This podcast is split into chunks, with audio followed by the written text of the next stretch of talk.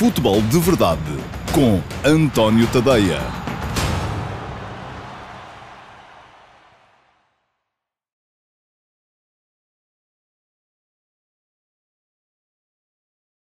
Então, olá, muito bom dia a todos. Eu sou António Tadeia. Este é o Futebol de Verdade de, terça-feira, dia 15 de dezembro de 2020 um, uma edição entre competições, porque isto agora, eh, nestas semanas antes do Natal, toda a gente tem muitos jogos para fazer.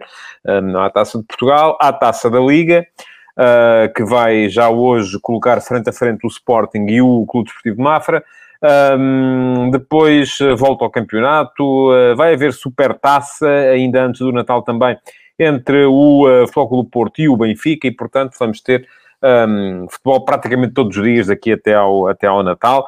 Um, e isto uh, significa que, mesmo estando agora as equipas que estão na Europa livres uh, da, das competições europeias, portanto, deixam de ter aquela pressão de ter de jogar ao uh, fim de semana e depois à terça, quarta ou quinta-feira para a Europa, continuam a ter que jogar a meio da semana, uh, porque uh, têm Taça de Portugal, têm Taça da Liga e têm, um, até inclusive no caso do Porto e do Benfica, a Super Taça. Portanto, a diferença é que nesta altura os outros também vão estar pressionados, não são só os três uh, europeus, o Sporting vai ter também pressão, já está a ter, aliás, e hoje já se uh, prefigura um 11 de Ruben Amorim com algumas alterações para a recepção ao Mafra, mas atenção, cuidado com este Mafra, que não é uma equipa... Uh, podemos ficar um bocadinho iludidos com as goleadas recentes do Benfica uh, ao Vila Franquense, uh, do Sporting Clube Braga ontem ao Olímpico do Montijo, enfim, o Montijo vem de uma divisão abaixo, mas podemos ficar um bocadinho iludidos, este Mafra é uma equipa sólida e uma equipa que não vai com certeza vender... não vai, não vai, vai vender cara à derrota se perder o jogo, contra o uh, Sporting mais logo à noite em Alvalade. Ora bem, na agenda para hoje uh, há uma série de, de temas. Uh, decidi falar-vos aqui um bocadinho hoje da iniciativa que foi tomada pela France Football, um, que este ano resolveu não atribuir a bola de ouro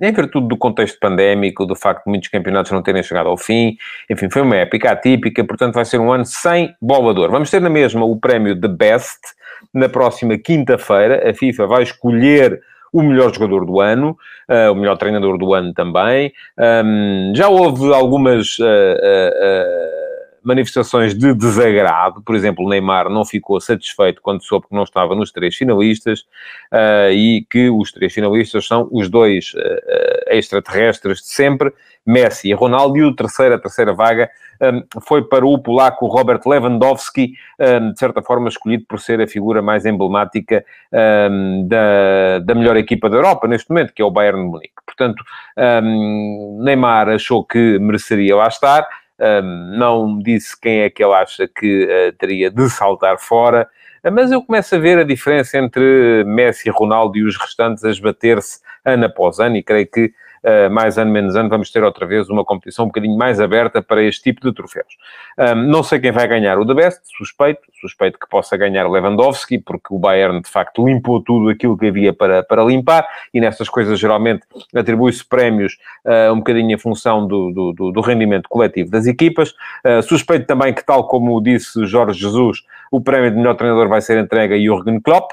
Um, enfim, eh, ganhou a Premier League, ganhou o Campeonato do Mundo de Clubes. Hansi Flick um, fez, eh, de certa forma, uma excelente temporada também uh, com o Bayern. Foi ele que salvou o Bayern depois do início de temporada em que a equipa estava perdida sob o comando de Nico Kovacs. Portanto, eu acho que aqui a coisa pode ser um bocadinho mais, mais, mais renhida. Mas uh, nos jogadores, uh, creio que Lewandowski vai, vai ganhar e que as presenças de Messi e Ronaldo já são quase que, enfim, conta-se sempre com eles, não é? Porque eles são de facto, têm de facto um nível acima dos outros, mas não corresponderam em termos coletivos às suas equipas nesta temporada. Ora bem, a France Football decidiu esta época não atribuir o Salvador para melhor jogador do ano e, uh, em contrapartida, uh, colocou o seu júri de 170 jornalistas uh, na escolha impossível, digo já eu, eh, de um 11, eh, um Dream Team, o Ballon d'Or Dream Team, a escolha de um 11 um, ehm, que uh, será o melhor 11 de todos os tempos.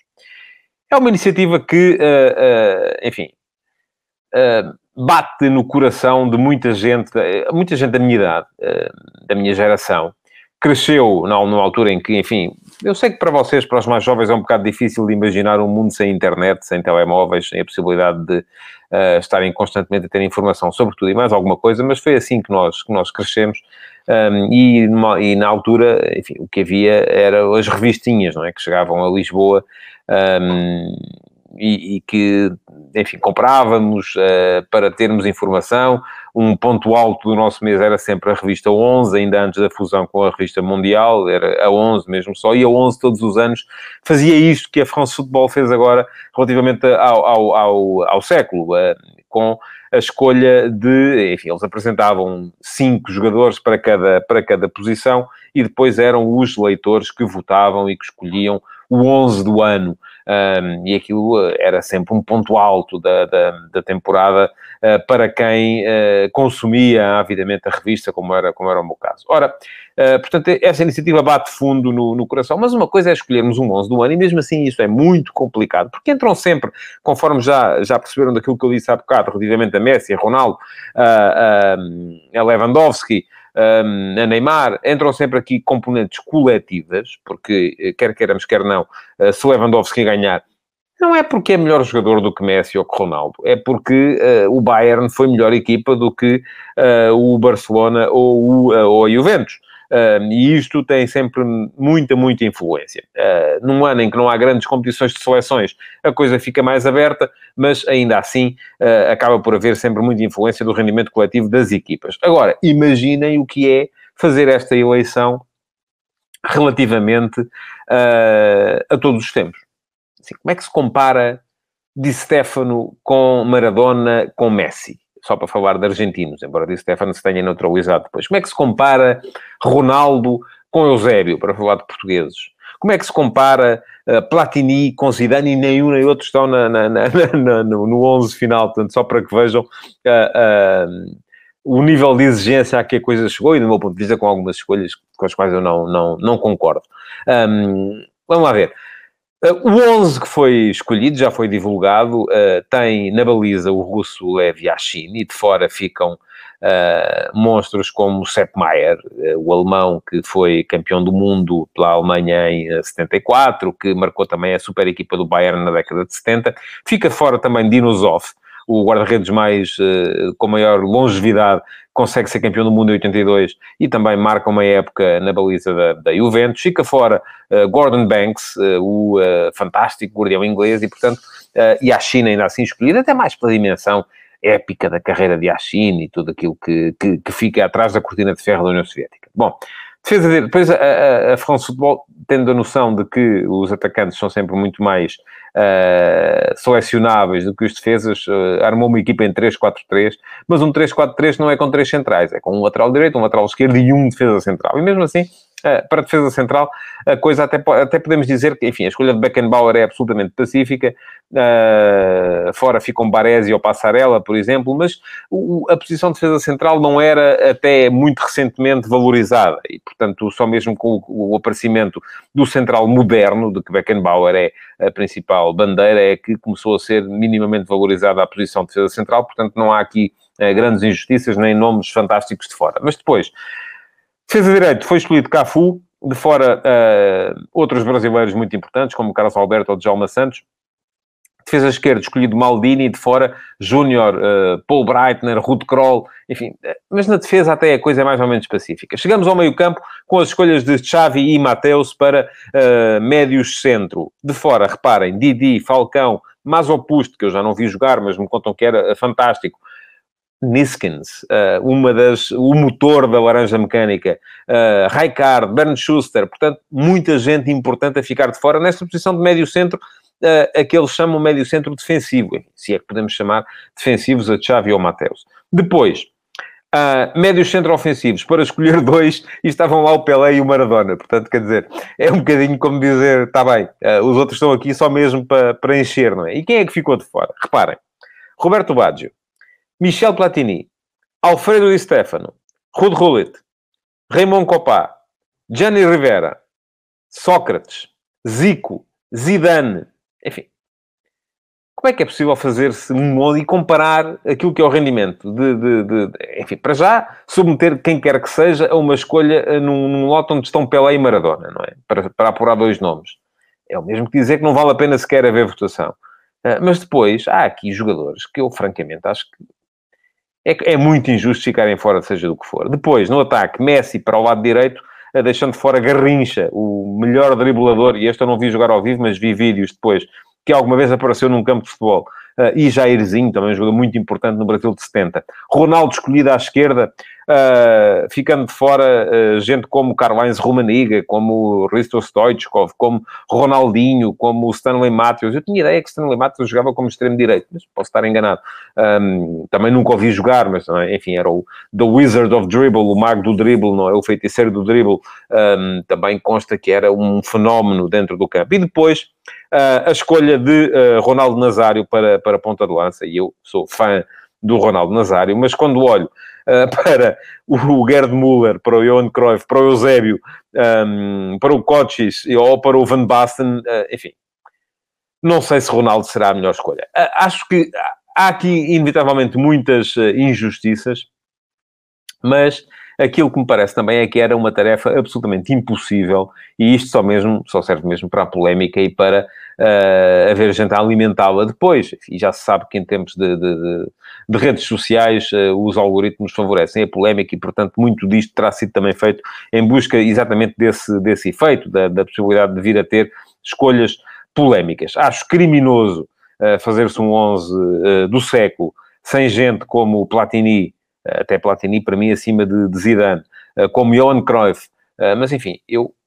estes são aqueles que me marcaram na minha fase em que eu era mais uma esponja a ver futebol, em que absorvia tudo, não é?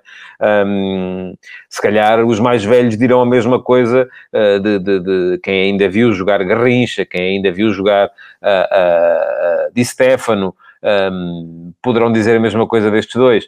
Mas a verdade é que era impossível fazer, de facto, um 11 para isto. A polémica que surgiu para já foi apenas isso ridícula, aquela que eu, que eu, que eu me apercebi, foi Samuel Eto'o, que, do meu ponto de vista, até injustamente, porque não tinha nível para isso, apareceu no, no lote dos, uh, dos pretensamente escolhidos ou, ou, votáveis ou selecionáveis para a posição de extremo-direito, ele vai dizer que não, pá, eu extremo-direito só fui para aí durante um ano. Um, é uma vergonha estarem a escolher-me entre os melhores de sempre para extremo-direito. Ele aparecia ali na, na, na companhia de, de gente como Garrincha, Jairzinho ou Messi e achou que, eh, enfim. Há esta questão que diz o Tiago Costa, deviam ter escolhido os melhores de cada década e mesmo assim haveria, ehm, haveria injustiça. Sim, claro que sim. Uh, mas a questão aqui é que eu acho que é muito, tal como é muito difícil comparar num, num desporto que é eminentemente coletivo, o rendimento individual dos jogadores e decidir o que é que é melhor, quem é que é o melhor jogador do ano, quando eles estão inseridos em contextos uh, coletivos completamente diferentes, acho que é ainda mais difícil ou mesmo impossível uh, comparar o valor de um jogador de 2020 com um jogador de 1960. Não, não, há, não há qualquer hipótese, são realidades e contextos completamente diferentes.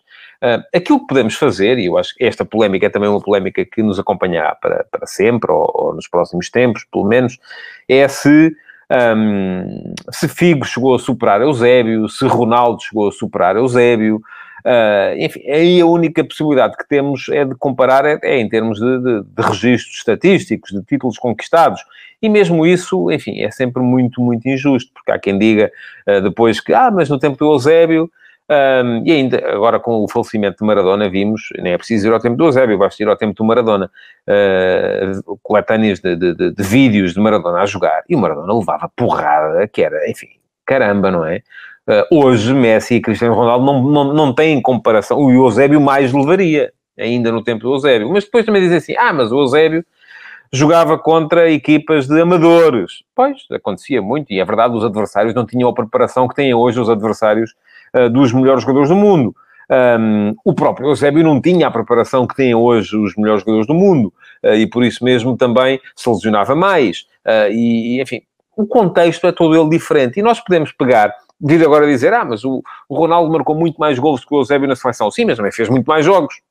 Um, ah, mas se o Eusébio fizesse tantos jogos como o Ronaldo, se calhar não aguentava a rotação. É possível também. Portanto, estamos aqui numa, numa, no domínio da, da, da especulação pura E por isso mesmo, acho que todo este exercício é absolutamente, é um exercício uh, impossível, porque não é possível fazê-lo e ser justo na, nas escolhas. Portanto, uh, ao mesmo tempo, eu, quando era miúdo um, e queria ser jornalista, e achava, epá, o, o pináculo da coisa deve ser poder votar uh, na bola de ouro. É uma coisa que, enfim, hoje em dia, ainda bem que não, ninguém me pediu para fazer uma votação a este, porque eu não seria, de facto, confesso, não seria capaz. Eu chegava aqui ao lote dos, dos médios ofensivos e dizia assim, então, mas tem o Pelé e o Maradona, querem o quê? Não é?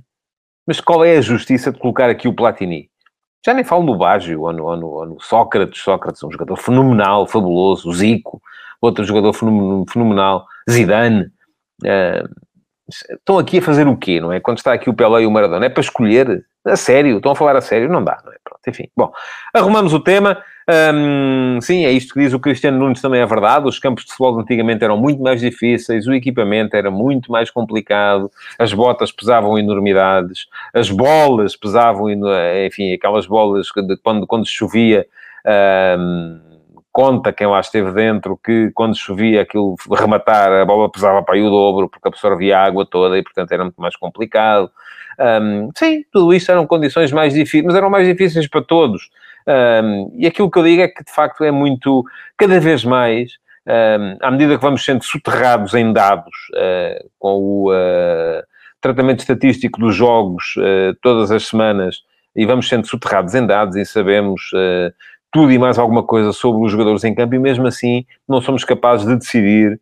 Enfim, há aqueles algoritmos como o do goal point, eh, que eu acho que tem naturalmente muito, muito mérito, eh, mas que é capaz de olhar para as coisas e decidir o que é que é mais importante, se é o, se é, se é o passe de golo, se é o desarme, se é, enfim, tudo isto, cada coisa tem o seu valor, tudo somado dá um rating final.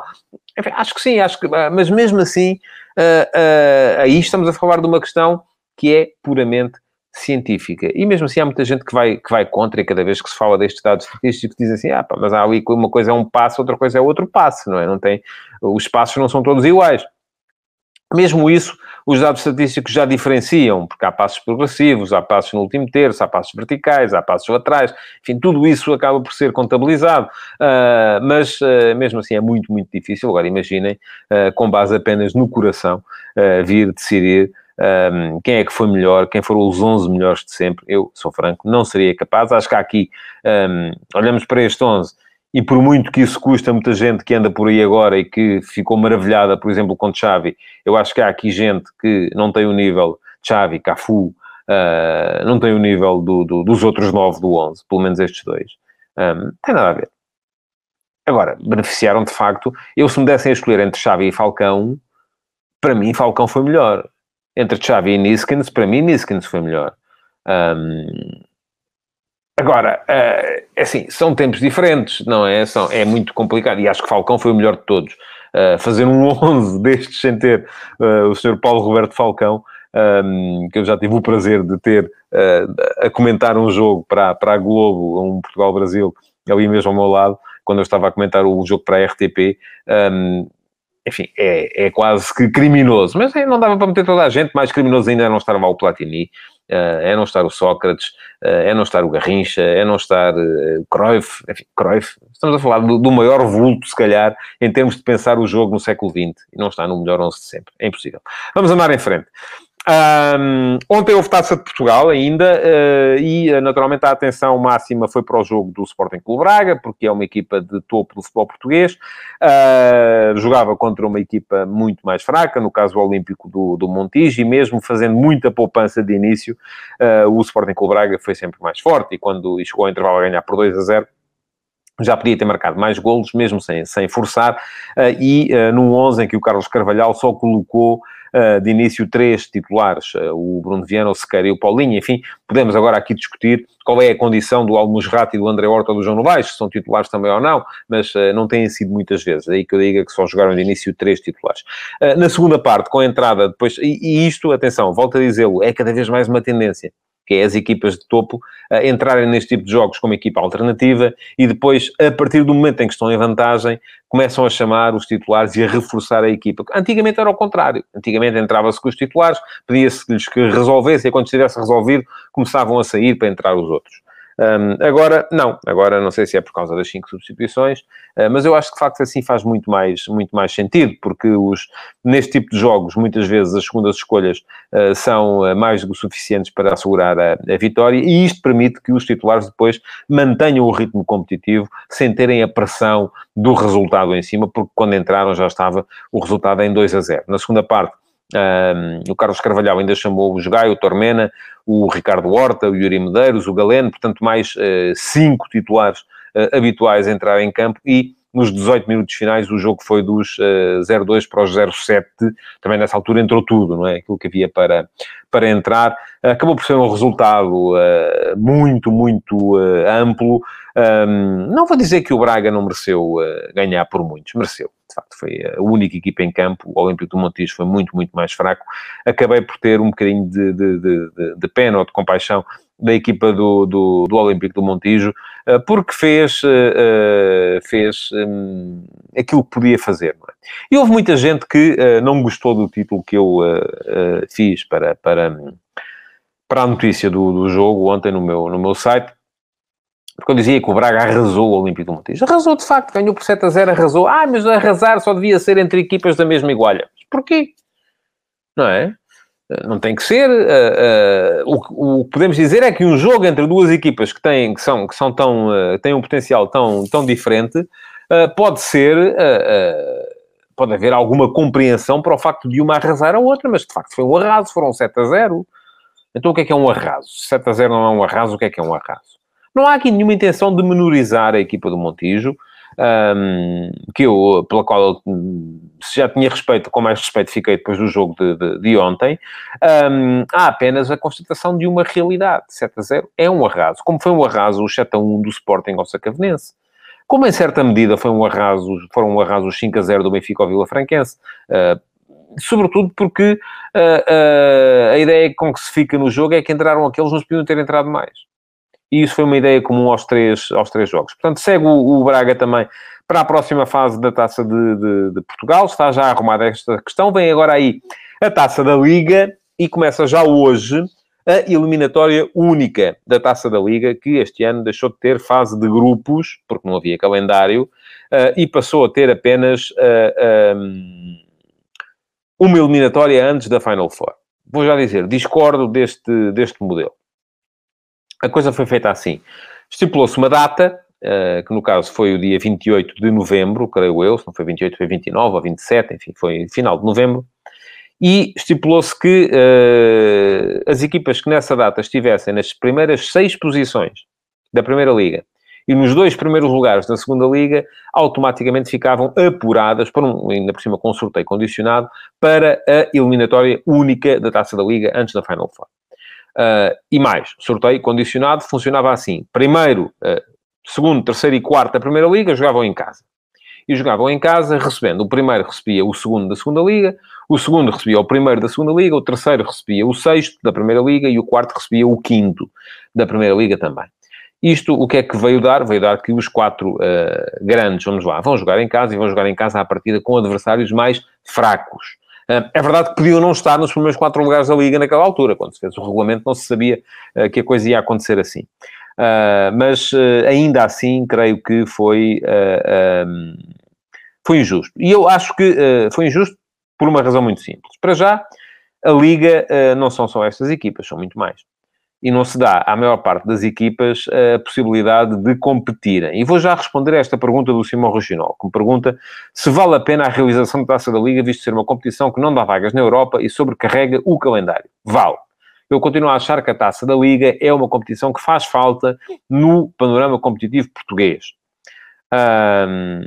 se pode dar vagas na Europa? Pode. Mas também não me parece que seja absolutamente necessário. Dá um troféu. Isso é, enfim, é o mais importante. Antigamente, Vão-me dizer quê? Que não se, as equipas não queriam ganhar a Taça de Portugal antes de haver competições europeias? Não, já queriam, não é? Não queriam ganhar o campeonato antes de haver competições europeias. Já queriam. Porquê? Pela honra de ganhar a competição. Até a taça de honra. Eu lembro-me até de haver taça de honra e até a taça de honra, uh, uh, sobretudo em Lisboa, colocava frente a frente Benfica, Sporting, Belenense e uma outra equipa, que geralmente era a melhor equipa, ou uns anos era o Estoril, noutros anos, enfim, a maior parte das vezes era o Estoril, depois passou a ser o Estrela da Amadora, uh, mas até a Taça de Honra era uh, alvo de disputa feroz. Um, portanto, estamos aqui, e não dava vagas em coisa nenhuma, e era uma taça de, de, de, de distrital. Uh, mas até isso era alvo de competição feroz. Portanto, acho que sim, acho que faz todo o sentido. Agora, acho que este ano percebe-se que o, o, o, calendário fosse diferente, o panorama competitivo fosse diferente, porque há menos tempo para jogar as competições todas, mas ainda assim eu acho que há menos tempo, sobretudo para as equipas de topo. Um, enfim, as equipas que andam na Europa, as equipas que uh, teriam a possibilidade de andar na Europa, não têm tempo para isto de taça da Liga. Eu até percebia que estas este ano entrassem mais tarde. Mas agora, achar que a taça da Liga é uma coisa para apenas oito equipas, quando há 18 na Primeira Liga e mais uh, outras tantas na segunda, descontando as equipas B, um, acho que é muito, muito injusto. Uh, aquilo, que, aquilo que eu achava normal era que se criasse aqui um, um esquema de eliminatórias, pá, umas duas eliminatórias antes desta, a decidir quem é que ia jogar uh, com os, imaginemos, um, oito primeiros da, da Primeira Liga do ano passado. Uh, e aqui sim far-se-iam, em vez de uma, duas eliminatórias envolvendo as equipas de topo, deixava de haver fase de grupos, passava-se a fazer isto eliminatória a eliminatória, portanto sempre a eliminar, e toda a gente teria a possibilidade de lá chegar, mas, mais uma vez, a ideia com que se fica é que uh, a Liga faz todos os possíveis para ter na Final Four as quatro maiores equipas do país. Isto é praticamente um, um Estamos aqui a criar facilidades para que uh, Flóculo Porto, Benfica, Sporting e Sporting Clube Braga estejam na Final Four. No ano passado só não foi assim, porque o Vitória Sport Clube eliminou o Benfica. Há dois anos tiveram os quatro. Uh, e uh, parece que para os sponsors é isso que dá uh, visibilidade, não é? Ter lá os, os, os, os, grandes. Eu admito que aquela final um, que, da qual saiu o vencedor, o Moreirense, que há uns anos possa não ter sido tão uh, impactante para a Liga e para os seus patrocinadores, mas uh, isto é condicionar, do meu ponto de vista, em demasia, aquilo que é a competição. Muito bem, hoje há Sporting Mafra, uh, o Ruben Amorim aparentemente vai poupar alguns jogadores, um, Pergunta-me o Paulo Neves se o Amorim deve jogar com segundas linhas. Eu não diria totalmente com segundas linhas. Por exemplo, Pedro Gonçalves não jogou no fim de semana, é de supor que possa jogar hoje, uh, embora uh, provavelmente possa ser poupado, por exemplo, no Santos, uh, e entre o Tiago Tomás e o Esporar veremos, mas Tabata poderá com certeza continuar no 11. Um, admito que o meu campo possa ser mexido, embora já me pareça aqui um risco excessivo, Uh, saírem ao mesmo tempo o João Palhinha e o João Mário, uh, para que possam jogar, por exemplo, Matheus Nunes e Daniel Bragança. Acho que aqui, enfim, uh, já possa haver um risco demasiado uh, elevado. Eu admito também que na defesa uh, possa haver alguma rotação com as poupanças a Fedal, ou a Coates, ou a, a, Neto, enfim, para que possam jogar o Eduardo Quaresma e o Gonçalo Inácio, que estão também ali à espera de vez para poderem aparecer na, na, na equipa. Pode mudar o guarda-redes também, mas eu uh, acho que, enfim, é preciso olhar para este Mafra e perceber o que é que é esta equipa. Esta equipa do Mafra é uma equipa muito jovem, uh, com muita miudagem, pouca gente com experiência de Primeira Liga. Um, há ali dois, três jogadores que têm alguns jogos na Primeira Liga, mas não muito mais do que isso. Uh, e, mas atenção, foi uh, quarto classificado, na, está em quarto classificado na Segunda Liga este ano, foi quarto classificado na época passada com o, com o, com o Vasco Seabra. Este ano está em quarto lugar com o Filipe Cândido, um jovem treinador de, de, de, de sucesso. Um, Há três anos, enfim, eh, aguentou-se com dificuldade na, na, na, na, segunda liga, depois de ter subido com o Luís Freire, o atual treinador do Nacional. É uma equipa que, eh, com certeza, vai criar dificuldades ao, ao, ao Sporting eh, e tanto mais dificuldades quanto mais uh, o Sporting aparecer com uma equipa recheada de segundas linhas. Eu acho que o 11 do Sporting não precisa assim tanto de rotação, um, a competição não tem sido assim tanta. É verdade que há gente ali a precisar de jogar também, mas tudo deve ser ponderado e eu acho que o Ruben Amorim, nesse aspecto, é um homem ponderado e não vai, com certeza, correr riscos excessivos. Bom, estamos a chegar já quase ao fim, mas eu queria ainda falar de João Ferreira e do Boa Vista. Um, Confirmou-se, de facto, a escolha de Josualdo Ferreira e, a, assinatura de contrato do professor Josualdo Ferreira, um dos mais experientes treinadores do futebol português, um, para comandar a equipa do Boa Vista. Parece uma escolha segura, se há coisa que Josualdo Ferreira é, é um treinador seguro. Um treinador, com certeza, fará crescer esta equipa do Boa Vista. Se calhar não tanto no curto prazo, mas no médio prazo, seguramente. Um, não é já nem um, nem dois, nem três antigos jogadores que, entretanto, deram treinadores que me dizem que não houve ninguém com quem tenham aprendido tanto como com Josualdo Ferreira. Um, Parece-me que é um treinador que, uh, inevitavelmente, fará crescer os jogadores do, do, que tem ao seu, ao seu dispor. E depois, além disso, é um treinador que, enfim, já tem uh, três títulos de campeão nacional. Na, enfim, todos ganhos no Porto, é verdade. Aliás, curiosamente, depois de ter assinado pelo Boa Vista e ter saído ainda antes de começar a época, quando o Porto acabou por demitir uh, o holandês com a Adriança e, e, e, chegou a acordo com o Boa Vista para lhe ficar com o treinador, que vinha de um bom trabalho no Sporting Clube Braga. Uh, além disso, Uh, foi também uh, campeão no Médio Oriente, no Egito, uh, portanto, José Ferreira passou agora com menos sucesso pelo, pelo Santos, mas o contexto do futebol brasileiro é um contexto completamente diferente e ainda mais para uma equipa técnica que eu, antes do, do Josualdo Ferreira ter ido para lá, alertei aqui que podia ser uma equipa técnica demasiado professoral para o contexto do futebol brasileiro, onde a linguagem é muito mais uma linguagem de malandragem. Um, e atenção, sem ofensa, não há aqui ofensa nenhuma, é uma realidade. O futebol brasileiro é muito mais futebol de rua. Um, eu, quando digo, eu, uh, o Álvaro Filho, que, que, trabalhou comigo durante muito tempo aqui no, no, no futebol de verdade, um, é brasileiro, e dizia-me assim: oh, oh, António, mas malandro no Brasil é outra coisa. Pois, uh, o contexto não é esse. O contexto é um contexto de futebol de rua, de. Uh, uh, enfim, aquilo que nós portugueses entendemos por malandragem. No Brasil, a coisa é aparentemente mais. tem mais a ver com vigarice. Uh, aqui não é tanto vigarice, é mais uma, lógica de, de enganar sim, mas enganar dentro do campo. E então, para isso, muito complicado uh, o, o, contexto para uma equipa técnica que me pareceu na altura demasiado professoral, com demasiada gente com conhecimentos técnicos e táticos indiscutíveis, mas se calhar com pouca uh, rotina desta, desta linguagem de rua e de balneário. Bom, um, João Ferreira vai com certeza uh, fazer um bom trabalho no, no, no Boa Vista e ele próprio disse que tem que ser possível melhorar, e eu também me parece que sim. Acho que este Boa Vista um, tem um plantel que vale muito mais do que os oito pontos que tem neste momento. Um, está com a mesma pontuação do Tondela, que está abaixo da linha d'água, tem mais um ponto que Portimonense e Marítimo, que são os últimos classificados, e só ganhou uma vez na Liga até agora, foi precisamente ao Benfica, por 3 a 0. Portanto, estamos a ver aqui uh, uma equipa que é capaz do melhor e do pior um, que já está fora da Taça de Portugal também, que não chegou sequer a competir na Taça da Liga uh, e que, portanto, aquilo que José Ferreira tem com que se preocupar daqui até ao final da época é mesmo com a Liga e com uh, duas coisas: melhorar a classificação e uh, melhorar os jogadores e com certeza vai conseguir tanto uma como a outra, porque é um treinador indiscutivelmente competente. E pronto, chegamos ao fim do futebol de verdade de hoje. Queria pedir-vos para uh, continuarem a deixar perguntas uh, que uh, já não podem ser respondidas hoje, mas poderão ainda assim ficar para o Q&A do próximo sábado, para deixarem o vosso like e para partilharem a edição de hoje do Futebol de Verdade nas vossas redes sociais. Muito obrigado por terem estado aí desse lado então e até amanhã. Futebol de Verdade, em direto de segunda a sexta-feira, às 12h30